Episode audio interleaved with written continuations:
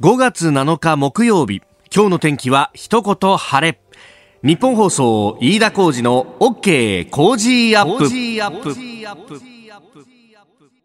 朝6時を過ぎました。おはようございます。日本放送アナウンサーの飯田浩二です。おはようございます。日本放送アナウンサーの新業一華です。笑ってんじゃないよ本当に。ひどい。あのゴールデンウィークが終わりましてですね、はい、えー、今日から仕事っていう方もいらっしゃると思うんですがやっぱり休みが長く続くと休みボケっていうのがあるわけでですね。と言い訳してもしょうがないんだけど、えー、私あの今日朝一番の5月7日っていうふうに言う直前にですね、うん、えー、マイクのスイッチカフを上げ忘れまして、そう、上げ、上げてない状態で5月って言って、はってこうして、スッて上げてもう一回5月って言い直してってさ。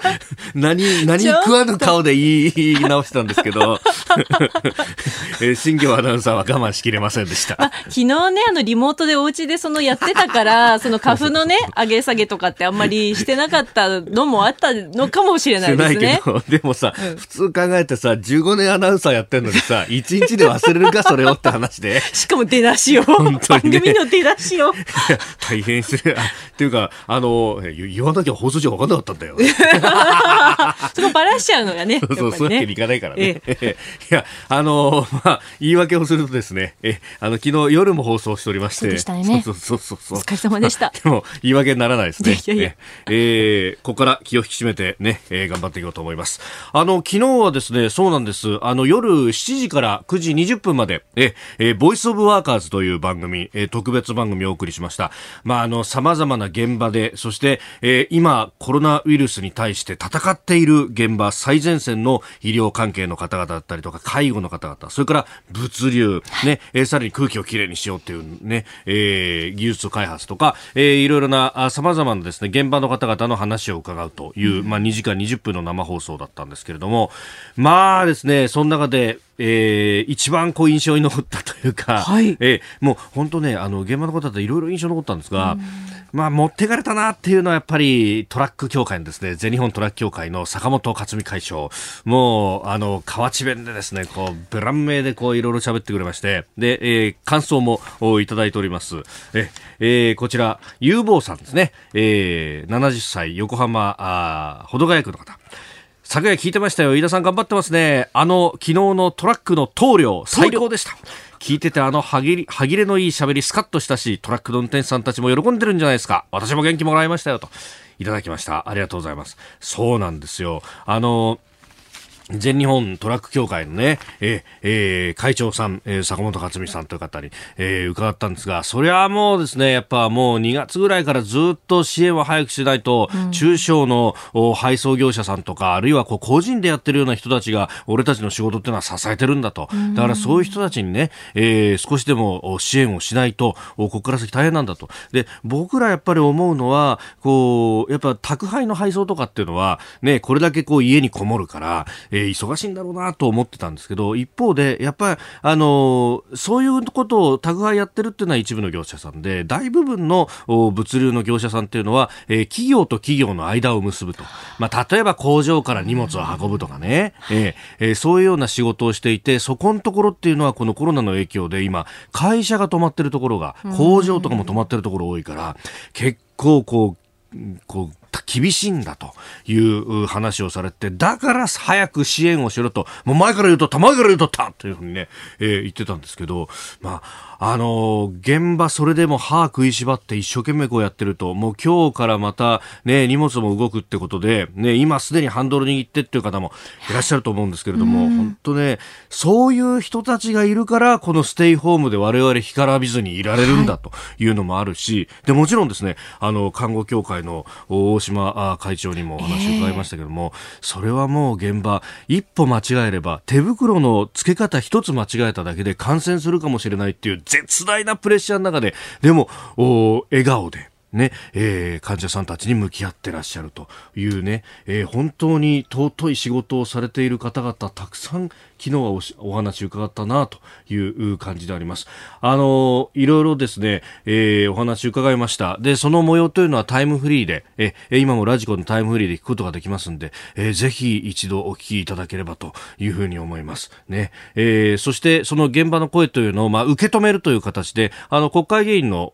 議員さんもですね、えースタジオに招いて、はい、で、えー、実際に話を聞いてどうこう生かすかっていうところまでですね、お話を伺っておりますんで、えー、ぜひその模様もおお聞きいただければと思います。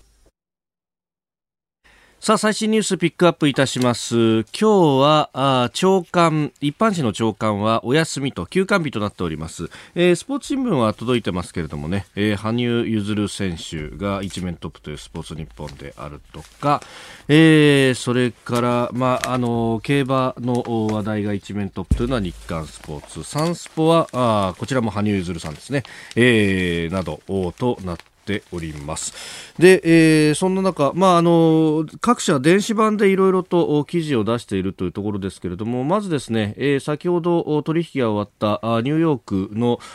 市場であります、えー、ダウ平均株価はあ昨日と比べて218、えー、218ドル45セント安、えー、2万3664ドル64セントで取引を終えました。えー、アメリカの雇用指標が悪くなった、それから米中対立の懸念というとところで売りが優勢になって、えー、ダウはですね、取引終了にかけて一段安となりました。あの、取引時間中上昇するような場面もあったんですけれども、まあ、それは、えー、アメリカで、まあ、いろんなところでですね、週ごとでばらつきはあるんですが、経済の、また戻していこうという、う判断がされていて一部工場の再開とか様々伝わってきたんでそれでこうぐっと上がる場面があったんですが、まあ、最終的には下がったと、まあ、いうことです。で今日日本の市場が6日ぶりに取引をやるとするということですけれどもこれ日本のですね東京株式市場もおそらくは上値が重い展開だろうということが予測されております、まあ、先物の数字は5月1日先週金曜日の日経平均と比べると、まあ、下がっていると、まあ、これは目安にしか過ぎませんけれども、まあ、あとは円ドル相場。為替もやや円高に触れておりまして、えー、1ドル106円7銭付近で今取引をされていると、まあ、円高ということになると当然日本のメーカー製造業などは輸出に関して具合が悪いと。いうこともありますんで、まあ、ちょっと上値の重い展開が続くだろうということが言われております。で、えー、そんな中ですけれども、日経の電子版にですね、あの、あイギリスのフィナンシャル・タイムズのニュースレターの訳というのが出ておりました、えー、モラルマネーというニュースレターで、えー、見出しがですねコロナ危機企業トップの影を救う世論の信頼揺らぐという記事。まあこれ各国共通ではあるんですけれども、こういう危機に際して、えー、企業トップというのは、まあ平時であればですね、様々な政策提言であるとか、あるいは苦言、まあ、えー、日本で言えばですね、消費税をなぜ上げないんだみたいなことを企業経営者が言うみたいなですね、えー、すごく目立っていたんですけれども、えー、ここへ来て、えー、ほとんど発言がないとは、はてどういったことなんだろうということ。まあそれはあの、世界的にもそのようで、えー、特にですね、このあの FT ティの記事の中で、指摘しているのは、えーまあ、コロナ後の世界で、えー本来であれば存在感を発揮すべきだと。科学者たちと肩を並べて演説を行って政府と協力して活動ができるという姿を見せる必要があるのに、ほとんど表に出てこないのは一体どういうことなんだろうと。で、ひょっとするとというふうに指摘しているのがですね、えー、このコロナ禍で、えー、オートメーション化、まあ機械化ですね、より一層進めようとしているのかもしれないが、このコロナ禍を理由にすべきではないというふうに警告しています。まあ、えー、それはそうで、コロナで困ってるっていうのはみんな困ってるし、雇用の先行きに関してみんな不安に思ってるんだけれども、そこに関してですね、え、企業経営の側は、え、じゃあ人を切って、え、機械にしようと。まあ、あの、流れとしてはそういう流れがあったことは否定はしません。え、これから先 5G であるとか IoT というですね、え、こういろんなものにセンサーとか機械を埋め込むことで、えーよりいい人の手を煩わせずに、え、物を作ったりだとか、あるいは、あの企業の、例えば総務部門とか人事とかね、えー、伝票全部、えーパソコンでやってくれるみたいな、え、ことが増えていくと、その分人がいらなくなるというようなことはあるんですけれども、今言うことじゃないだろうと。それは、え、新しいスキルを身につけさせるというような再教育の約束なしで、え、オートメーション化は進めるべきではないというふうに言っております。まあ確かにその通りで、で、一方でですね、あの、この間、5月4日に、国のですね、コロナ対策、その専門家会議の副座長の尾身茂さんも言ってましたけれども、経済の面というのは我々感染症の専門家は専門外だから、そこの影響というのも含めて、え、えー、経済の専門家も入れて議論をすべきだというふうにおっしゃっていました。まあ、あそこで、えー、経済界からも当然話が出るというところですけれども、負担を嫌って増税をするんだみたいなところでいくと、かえって、えー、経済そのものが、えー、どんどんとしぼんでしまって、結局企業活動にも支障をきたすということにもなってしまいます。まあ、対極的なこう判断というところ、まあ、そういったことをですね、言うカリスマのような経営者というものが、えー、本来は求められる時代なのかもしれないというところです。あなたの声を届けますリスナーズオピニオン。この傾向時アップはリスナーのあなた、コメンテーター、私、田新行アナウンサー、番組スタッフ、みんなで作り上げるニュース番組です。えー、ぜひご意見をお寄せください。今朝のコメンテーターは明治大学准教授で経済学者、飯田康之さんです。えー、取り上げるニュースですが、新型コロナ、えー、東京では感染者が4日連続100人を下回ってきました。えー、それから緊急事態宣言の延長解除について、えー、国として基準を公表表する方針というところ、えー、それからあイージス・アショアについて秋田の候補地では配備断念と、えー、県内で再選定かというニュースです、えー、そして、えー、7時26分過ぎの教えてニュースキーワードのゾーンは今週1週間、えー、コロナで潰すな店と生活ということでさまざまな、まあ、政府の対策を紹介しておりますが、えー、今日はですね小学校の休業等対応助成金と支援金についてです、えー、それから、えー、雇用調整助成金の申請手続き簡略化へといういうニュース。これは7時40分過ぎスクープアップのゾーンで、えー、飯田さんに解説をいただこうと思います。あなたの声を届けますリスナーズオピニオン6時24分です。コロナの影響、今日から仕事なのかというところ、いろいろメールも来ております。えー、こちらは、あ吉行さんですかね、えー、千葉山武市からいただきました。34歳の男性。車の部品関係の仕事してます。今、コロナの影響で5月17日まで会社休みです。コロナが収束しても会社が忙しくなるのか心配ですといただきました。そうなんですよね。すぐに戻るかっていうのは当然あるんですよね。ねうん、だからこそ今は、その決済対策とか、とりあえず、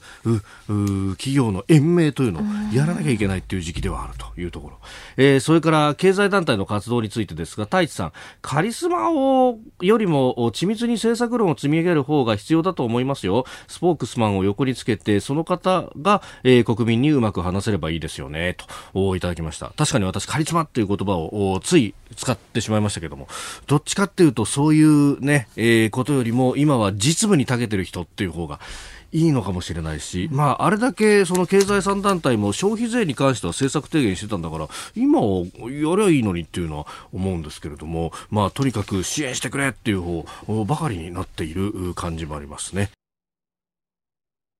さあ、7時台はコメンテーターの方々とニュースを掘り下げます。今朝は、明治大学准教授で経済学者、飯田康之さん、リモートでのご登場です。飯田さん、おはようございます。おはようございます。よろしくお願いします。いえいえ。いや、昨日お疲れ様でした。いえいえ、昨晩に引き続き。いや、本当にすいません。ありがとうございます。12時間ぶりぐらいですか？そうですね。そうですね。そうそう、そのぐらいぶりっていう感じですが。いや、昨日の感想たくさん届いてて、いや、素晴らしい放送でしたよと。で、えー、川崎市安明さん44歳の方、まあ、現場を支えてくださっている皆さんに感謝しかないですよね、というふうにいただきました。えいや、まさにあの、本当にエッセンシャルワーカーの方々、はい、えー、特に私、この前は、あの、昨日は物流に注目してお話をできたのが大変良かったと思います。うんはい、ええー、今日も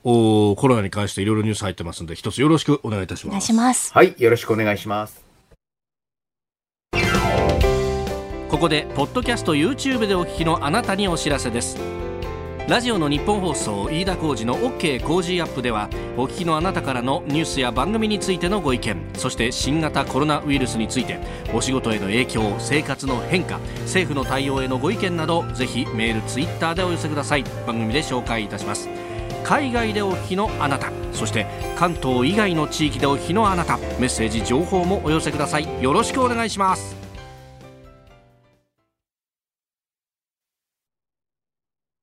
今朝のコメンテーター、明治大学准教授で経済学者、飯田康之さんです。飯田さんはスカイプを使って、えー、ご自宅からの登場となります。飯田さんおはようございます。おはようございます。よろしくお願いします。よろしくお願いします。えー、番組エンディングまでお付き合いいただきます。では最初のニュース、こちらです。東京都新型コロナウイルスの新たな感染者が4日連続で100人を下回る。東京都は昨日新型コロナウイルスの感染者が新たに38人確認されたと明らかにしました。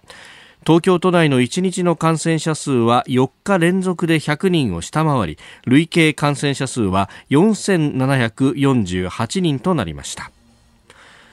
まあ、あのこれについてですねツイッターなどでも突っ込みがあって、まあ、ゴールデンウィーク中だからこういう数字になってるんだろうというようなことも言われますが、井田さん、これどうご覧になりますか？まあ、そうですね。あの、そもそもですね、この感染者数という数字自体がどの程度意味があるのかはかなり疑わないといけないと思うんですよね。はい、えー、と言いますのも、結局これ検査数次第です。ええええ、で、えー、さらにその検査数が曜日によってかなり大きくぶれますので、えまあ、どうしても感染者数に注目するんであれば、え移動平均って言いますが、はい、1週間ぐらいの値を平均とって、えその推移を見ていくという方法が必要でしょうし、はい、え本来この感染の、まあ、重要な部分といいますか、そのインパクトを知るためには、重症者数や死亡者数、はい、さらにはその人口あたりの重症者数、死亡者数っていうのにフォーカスした方が有用だと思います。うんまあ、これ、あの一方でやっぱり死亡者数とか重症者数を見ようとすると医療崩壊というところとの、うん、まあね、背中合わせになってくる医療崩壊が起こってしまって、うん、えー、ケアしようにもこうキャパシティが、まあ、あ足らないと、人の数が足らないとか、うん、ベッドの数が足らないとか、そういうことが起こると、爆発的に増えてしまうと。今のところ日本はそこをコントロールしているという理解でいいわけですかね。そうですね。重症者数、死亡者数、特にあの死亡者については、あまあ、見逃しがあるんじゃないかと言われていますが、えこれはあの超過死亡者数という、はい、去年とか一昨年平年に比べて死亡者数が多いか多くないかについて、これ見るとですね、はい、えっ、と、2月の東京だけやや多い雰囲気なんですが、それにしたって、えー、いわゆる本当の死亡者数が倍になるとか、そういったレベルの話ではないので、えー、え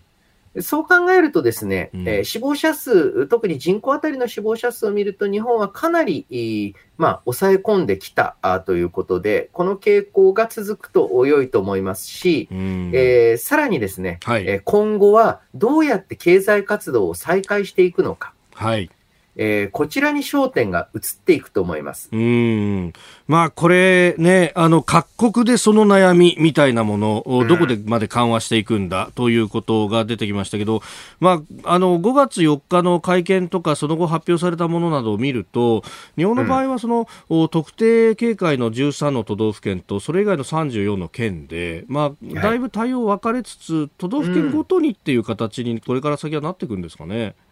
そうですね。えー、で、その際にやはりどこの都道府県も、そして政府そのものも気をつけなければならないのは、うん、こういった感染症の被害というのがゼロ、はい、つまり根絶されるということは、えー、歴史上ほぼ人類経験したことないんですね。どんな感染症も、えー、毎年結構な人数の死亡者を出しています。はい。私よく例に挙げるのは、結核は、はい、えーウイルス、あの、ワクチンあっ、うん、えー、標準的な、あ、予防接種があって、失礼、はい、えー、予防接種があって、標準的な治療法あるのに、年間2000人亡くなります。日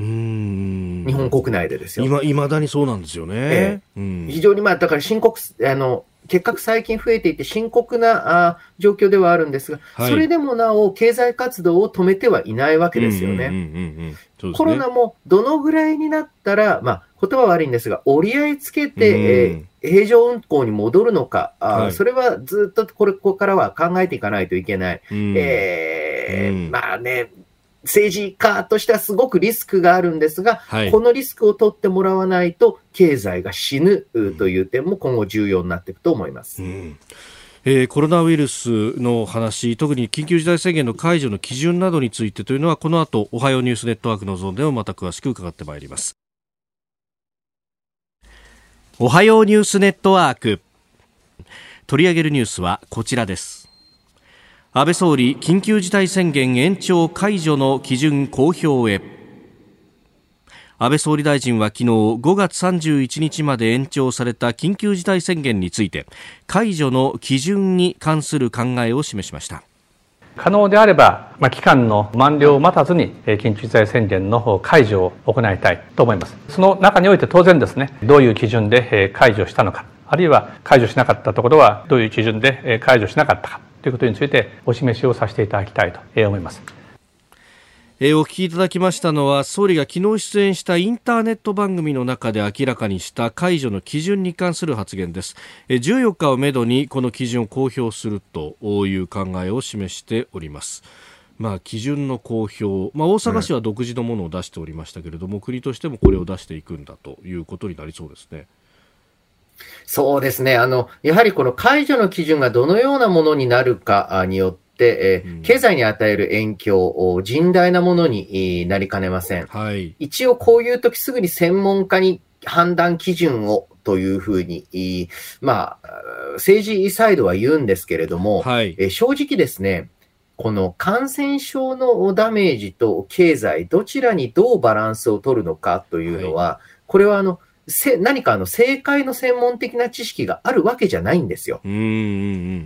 単純にこのぐらい厳しくするとこのぐらい経済悪くなりますよ。そうすると当選や失業でもしかしたらこのぐらい、まあ、亡くなられる方、あ出るかもしれませんよ、おみたいなことを示すことはできるんですが、はい、まあ、最終的にどっちを取るのかというのは、政治でしか判断できないことなんですね。うんあちらを立てればこちらが立たずっていうことに、まあ、当然なってしまうわけですよね。うん、そこの、まあ、最適解とかバランスの部分を、まあ、これも判断していくしかないということになる。そうですね。あの、で、そしてこの判断は全く専門家の判断ではないんです。あの、皆さん、あの、えー、何か勘違いされているのは、はい、えー、感染症対策の専門家チームというのは、感染症を抑え込む専門家です。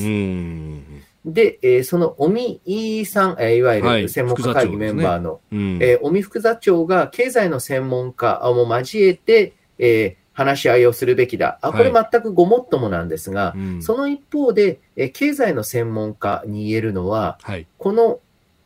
状況が何日続いたら、うん、1日あたりこのぐらい経済的なダメージが出るよ。これは経済の専門家があ、まあ、考える、はい、算出することができます。えーうん、一方で、じゃあ、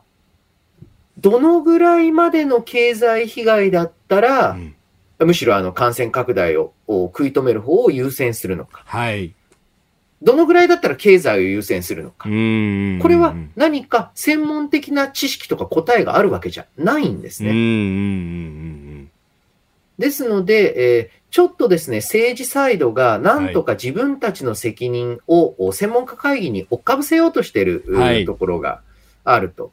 そうではなく、あくまで、えー、明確なメッセージとして、えー例えば日本はこれまで死亡者数を見ると、うん、えー、人口当たりの死亡者数は、まあ、ほぼ世界最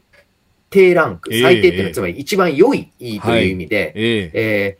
ー、最も人口当たりの死者数が少ないいくつかの国の一つですと。で、えー、さらに感染拡大も感染爆発の状況にはなってないので、はい、いついつからはもう段階的に解除しますというふうに、えー、政治家側がちゃんとリスクを取る。うんはい、こういった姿勢重要だと思うんですよね。で、この議論をするときに、その、金とじゃあ命を天秤にかけるのかみたいなことをこう、言う人もいると思うんですが、そうではなくって、これ、うんね、経済ってものも、あの、明日のまま食わなきゃならないんだからねっていう、うん、そういうこう、瀬戸際のところで今生きてるっていう人もたくさんいるわけですよね。その通りだと思います。えー、さらにはですね、これ、えー、緊急事態宣言解除されてもですね、必ず、はい、出てくるのが、うん、いやいや、まだ心配だからとか、念のために、はい、と言って消費は手控えられます。ですので、なおさら、えー、ちゃんとですね、根拠になる数字、すごく嫌な数字になると思います。つまり、はい、えー、経済を、まあ、これ以上閉じた場合に、失われる命と救える命という、まあ、命と命を計りにかけるようなことをやらなければいけないのは、みんなやりたくないんですね。そうなんですけれども、えーここでリスクを取るというのが政治に求められている役割だと思います。そうしないとですね、はい、なんとなく不安だ、なんとなく念のためと言ってこの自粛状況が続くと、別の意味で、え経済が干上がって、えー、まあ、生活、生計が続けられなくなる人を爆発的に増えていくんじゃないかと思うんですね。うん、これ、まあ、今、治療薬であるとかワクチンの開発が急がれてますけれども、それができるまでは、こう、付き合っていくしかないっていうことになるわけですかね。うん、まあ、できてから先もそうなのかもしれませんが。そうですね。あの、治療薬はワクチン万能ではありません。えー、例えば、まあ、えー、インフルエンザ予防接種ありますが、はい、えー、まあ、多い年には数万人の方、あ万の単位で人が亡くなります。えー、で、その他もですね、標準的な治療法が確立されているものであっても、その疾病病気による、また感染症による死者、まあ、ゼロにはならないんですね。はい。うんなので、えー、やはりこのコロナとの付き合い方、アフターコロナの世界というのを、そろそろ構想、模索していかなければならない。えー、その基準作り、やりたくないと思いますよ。誰もやりたくないし、誰も責任取りたくないんですけれども、えー、これを果たすのが政治の役割でもあるというところ。これがね、今後注目していかないといけないですね。うん、その上、それって、その感染者がまた増えてきたら、ちょっと厳しくする。で、感染者が減ってきたら、もっと、ひょっとしたらもっと緩めるかもしれないと、そこら辺のこう、まあ、あの、調整を政治は常にしていかなきゃならないっていうことになるわけですね。そうですね。えー、まあ、第1弾の解除、第2弾の解除のような段階的解除と、それによって感染者数の増加があるようであれば、また引き締める。うんうん、えー、また、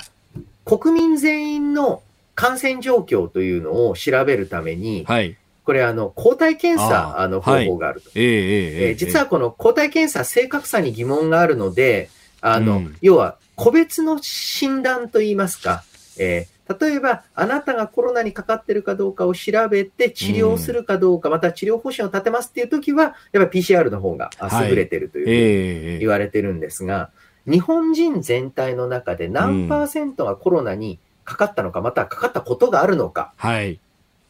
えー、これを調べるためにやっぱり抗体検査が向くというふうに言われていると。で、えー、これを両面から活用しながら、はい、このもっと緩めていいんじゃないか、もっちょっと強めなきゃいけないんじゃないかというのを測っていく必要があると思いますね。まあ、その辺ね、大阪の吉村府知事は、まあ、出口戦略ばっかりが注目されてますけど、私たちは入り口戦略も作ってるんだと、第2波で上がってきたときには、それにどう対処して、もっと厳しいことやるかもしれないっていうのも予告はしてるんですよね。うん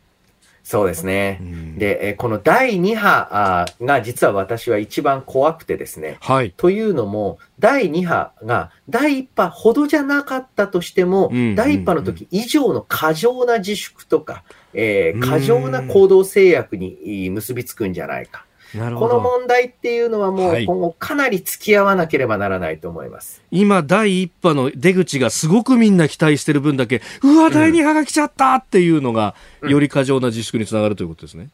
そう。そしてあの、第2波は、これはまあ、あの、また今回のウイルスについて私知識を持っていませんが、これまでも一般的な感染症では結構な確率で来るんですよね。はい。一回収まってもう一回小さい山が来るってことあると思うんですけれども、はい、それに対して社会が過剰反応する、これの怖さというのも認識していく必要あると思います。うん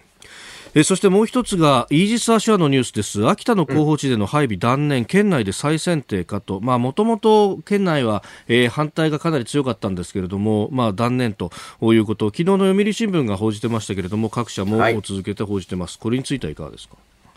あの、例えばですね、今時、公務員が足りないという問題、えー、医療関連の施設が足りないという問題、うん、大きな問題が起きてから必要だっていうことがやっと認識できるものってたくさんあると思うんですよ。はい。で、えーこれ、イージス・アショアについては、この場所の選定自体に結構問題があったんじゃないかという指摘があるので、まあ、あくまで一般論としてですが、はい、え国防、まあ、安全保障ほど、うん、ああ、必要だったって思った時には手遅れなものはないんだっていうのも、はい、えー、学ぶ必要がある。または注意しておく必要があるんじゃないでしょうか。うんまあ、これで、まあ、配備が遅れるということになると、その分空白の時間が長くなるということにもなりますもんね。うん、それだけ周りの国々には、ここはチャンスだぞって思う国が出てきてもおかしくない。そう、そういった、まあ、緊急事態ですよね。うん。えー、この時間、明治大学准教授で経済学者飯田康之さんとお送りしてまいりました。えー、続いて、えー、この時間はコロナで潰すな店と生活と題しまして、えー、今週1週間新型コロナウイルスの影響によって厳しい状況に置かれている人や企業に対して行われるさまざまな支援策について具体的な中身と申請方法を掘り下げてまいります、えー、4日目の木曜日、えー、今朝は小学校や幼稚園保育園にお子さんを通わせている働く親御さんに向けた2つの支援策。小学校休業等対応助成金と支援金について取り上げます。まあ、あの子供預けるところがなくなっちゃってやむを得ず仕事休まなくならなきゃなった、えー、はい、休まなければいけなくなったという親御さんに対する支援策。で、うん、え助成金と支援金に分かれてますが、えー、これですね、えー、ざっくりと分けまして、えー、助成金の方は主に企業に勤めている保護者に向けた支援策。で支援金の方は個人で事業をしている方、まあ、個人事業主の方だったりフリーランスの方だったりという方に向けた支援策であります。はい、で、えー支給額ですが企業に勤めている保護者向けには、えー、1日あたり最大8330円まで、えー、そして個人事業主向けの支援金の方はですね1日あたり4100円が保護者に支給されます。で実際の申請方法まずは小学校休業等対応助成金の方ですが、うん、えー、これはあのお勤めの方向けですんで、申請は親御さんが働く会社の事業主さんがやると。まあ、えー、企業であれば、えー、人事や総務に相談に行くという話になりますが、はい、えー、申請は郵政、郵送のみです。えー、事業主の方が厚生労働省のホームページにアクセスをして出力した申請書に書き込みをすると。で、えー、具体的には通常の賃金額や日額換算の賃金、それから有給を取った時間などを書き込むということです。で、この申請書の他に4種類の書類が必要となりまして、えー、一つ目は、えー、出勤部やタイムカードなど、えー、労働者、まあ、あうん、お休みするあなたがですね、えー、休暇を取得したことがわかる書類、もしくは写真、えー、それからお子さんの学校などが休校、休業したことがわかる書類と、まあ、学校のお便りだとか、電子メール、あるいはホームページのお知らせ欄のコピーや、えー、なんだったら写真でもいいと。で、期間は今年の6月30日までの間となっております。で、えー、さらに、まあ、助成金お金が入りますから、その振込口座がわかる書類と、まあ、通帳のコピーとかそういうもんですね。えー、そして、えー対象労働者、あなたの休業前の月及び休業期間中の給与明細、まあえー、賃金台帳などというところ、まあ、ない場合は、えー、事業主に作成をしてもらうというところです。まあ、今までどういうお金もらってたか、で、それがこう、どのぐらい休業したかなどの書類が必要ということになります。えー、それから、支援金の方ですけれども、これはあの会社が代行というわけではありませんので、自分でやらなきゃならないと。で、えー、こちらもですね、同じように申請書のほか、4種類の添付書類が必要です。えー、まずは、お子さんも記載されている住民票、まあ、世帯全員の属柄が記載されているもの、えー、それから、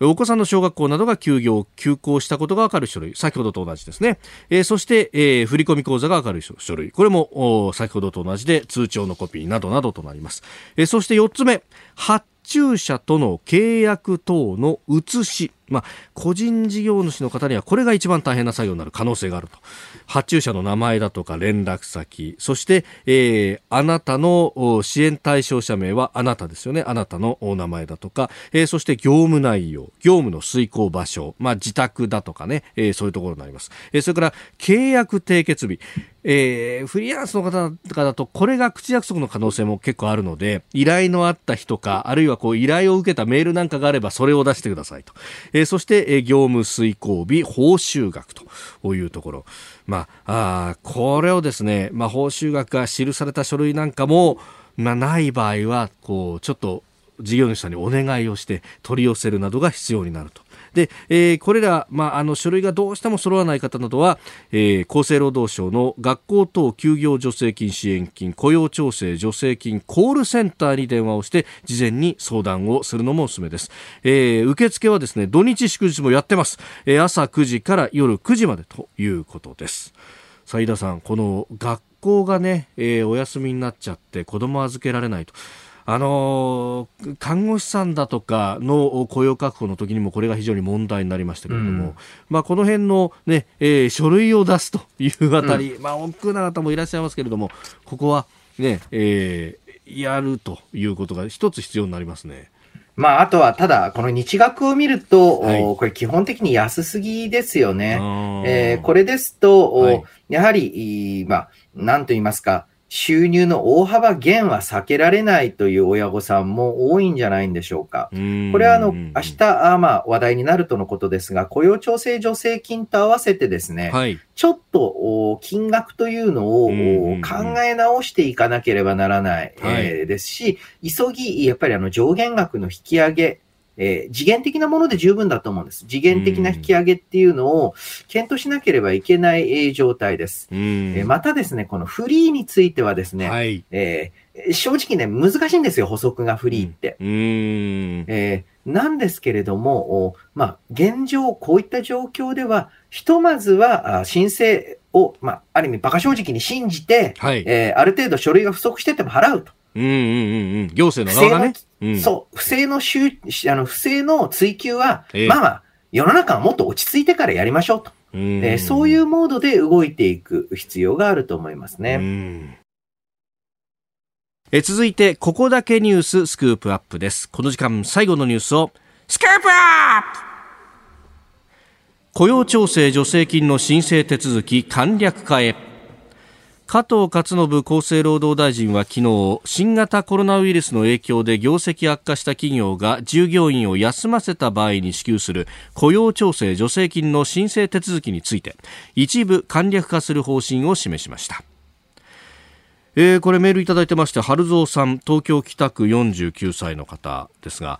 えー、この申請手続き簡略化とのことですけれども、おおむね従業員20人以下の会社が対象のようですね。これでは申請企業の大半が簡略化の対象外のように思います。このままでは多くの企業が、えー、助成金支給まで体力が持たないんじゃないかと思うんです。うん、えー、政府には企業、申請企業の負担とならない助成金制度の改善を期待したいですと。おいただきました、まあえー、従業員20人以下の事業主の方々が、えー、一部ね、書類をを出さなくていいというか、まあ、簡略化した書類で大丈夫だということになったということですけれども、これってやっぱり一定の効果は見込めるもんなんですかね？そうですね。あの、従業員20人以下の事業主ですと、はい、まずこの雇用調整助成金の、まあ、申請実績がなかったり、えー、またはそういった法務とか書類、経理、社会保険に関する、まあもちろん専門の人は雇ってないでしょうし、はい、えー、または、えー、税理士さんや社会保険、えー、労務士さん、社労士さんとの付き合いも薄い企業が多い。なので、はい、えー、20人以下については書類を簡略化で、一方で、それ以上の規模については、はい、ある程度、顧問の社労士さんいますよねとか、えー今までも雇用調整助成金に限らず補助金申請事務はやったことありますよねという、えー、まあ前提といいますか、はい、えー、部分があるので、20人以上についてはある程度書類をというふうになってるんだと思うんですけれども。うんまあ、これね、あの、今までの、まあ、勤務実績の部分、えー、はい、1年間でどのぐらいの、まあ、平均で賃金があったかっていうところから、えー、休業保障金をこう算定してというこう手続きが必要だと、まあ、企業によっては、あれですよね、あのまあ、実際の労働時間をどこまで把握してんだっていう、まあ、特にだから20人以下の零細だと、その辺が結構こう曖昧だったりとかする部分の、うん、これ救済策っていう意味合いがじゃあ強いんですかね。まあそうですね。うんで、その一方で、えーはい、やはりですね、雇用調整助成金って、えー、例えば、リーマンショックの、はい、えー、直後ですと、えー、まあ、件数なので、えーその人数というわけではないんですけれども、2000万件。ほう。えーで、えー大体まあ、一番多い月で200万人以上の労働者あが、はい。あー対象になって支給された実績がありますので、えーま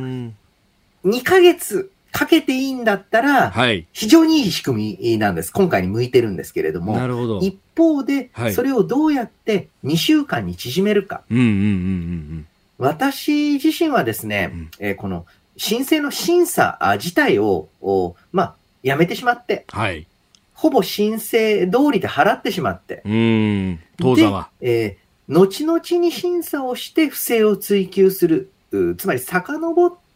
えー返還を求めていく。場合によっては、あの、えーまあ、刑事責任を追及していく、はいうというのを事後でやればいいと思うんですね。うーんうんうんあのー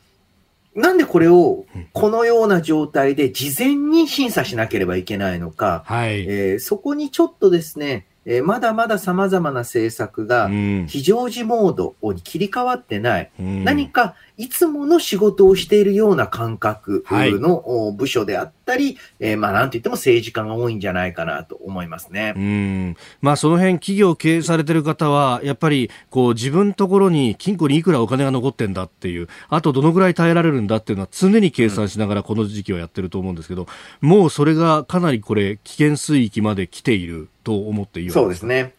で、えーまず、うーまあ、言葉は悪いんですけれども、企業経営者としては、はい。えー自分の会社があ倒産してまで、うんえー労働者を守ろうと思う経営者の方はあんまりいないわけですうね。んそうすると徐々に、まあ、雇調金あ、雇用調整助成金が、あはいまあ、受給できないとなると、ええまあ、か解雇する。うんさらに言うと、うん実はあの労働者にとってもその方が有利だったりします。ああ、えーはい。失業保険が入る。そうです、そうです。ということですね。えーなかなか届かない雇調金、えーはいそれを当てにして、えーまあうんうん企業の側が、例えば、まあ、えー給与の支払いをちょっと遅らせつつあるなんてよりは、はいスパッと、おまあ、失業保険の方がお得ですっていうケースもあって、実際、それが理由で、えーまはいあ、全員解雇してくださいと、ええーいうふうに、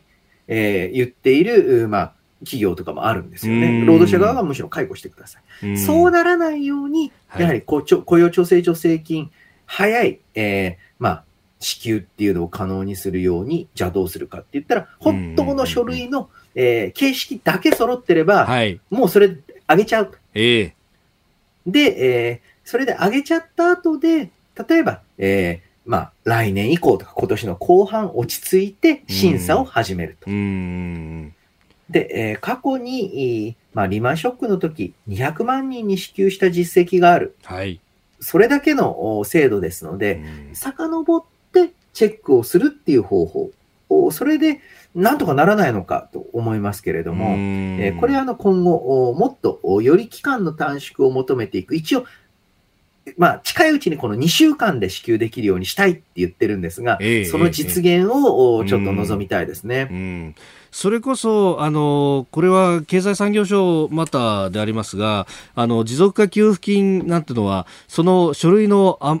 かなりこうざっくりとした書類でいいよっていうところも含めて、そこの、ここれだけは非常時モードでお金どんどん出すんだなと、きっと後でどっかが批判をし出すんだろうけど、不正受給だって言って、それも織り込んだ上でこういう政策打ってるって感じですかね。そうなんです。えー正直、どの制度でもはい不正って起きるんですよ。で、で、えー事前に不正が一個も起きないようにするというふうに、えーな仕組みにすると、はい。その不正と関係ない99.9%の人にとんでもない負荷をかけるんですね。ね。なんと言いますか、それこそ窃盗犯をなくすために、お店はすべて開店しないようにしましょうって言ったら、はい意味がわからないわけですよ。うん 普通に買い物できなくなっちゃうじゃんってことになる。そう。はい。それと同じで、えー特にこういった非常時だからこそ、それでじゃあ窃盗犯はどうやって防いでいるか。うん。実際にその犯罪を犯した人間をはい。後に捕まえて、うんえー刑事罰を負わせることで防いでるわけですよね。はい。それと同じで事後に審査して、これは悪質な不正だって思われるならば刑事罰。うんまあ、ちょっとこれは書類不備じゃないのとか、またはこれってちょっとえー、過失のある誤りじゃないのってことだったら、一部返還を求めると。はい。そういうふうに、えー、なぜ、えー、その、うん。だからまあ、という方法にこだわるのかというのがちょっと謎ですよね。うん。今ちょっと回線が乱れましたが、そうですよね。もう、はい、あの、事前から そんな厳しい仕組み作るよりも、後からっていう、まあ、うん、みんなそう思うし、なぜこれができないんだっていうことになりますよね。そうですね。えー、まさに、これは官僚には決められないことです。政治決断が求められます。はいうんえー、この時間、雇用調整助成金をはじめとした、まあ、政府のサポートのあり方というところもお話をいただきました。ポッドキャスト YouTube でお聞きいただきありがとうございました。この飯田浩司の OK 工事アップは東京有楽町の日本放送で月曜から金曜朝6時から8時まで生放送でお送りしています。生放送を聞き逃したあなた。ぜひラジコのタイムフリーサービスで新型コロナウイルスに関しての最新情報ニュースやスポーツエンタメなどをぜひチェックしてください。さらにこの番組では公式ツイッターでも最新情報を配信中。スタジオで撮影した写真などもアップしています。そしてもう一つ私飯田浩司夕刊富士で毎週火曜日に飯田浩司の「そこまで言うか」を連載しております。こちらもぜひチェックしてください。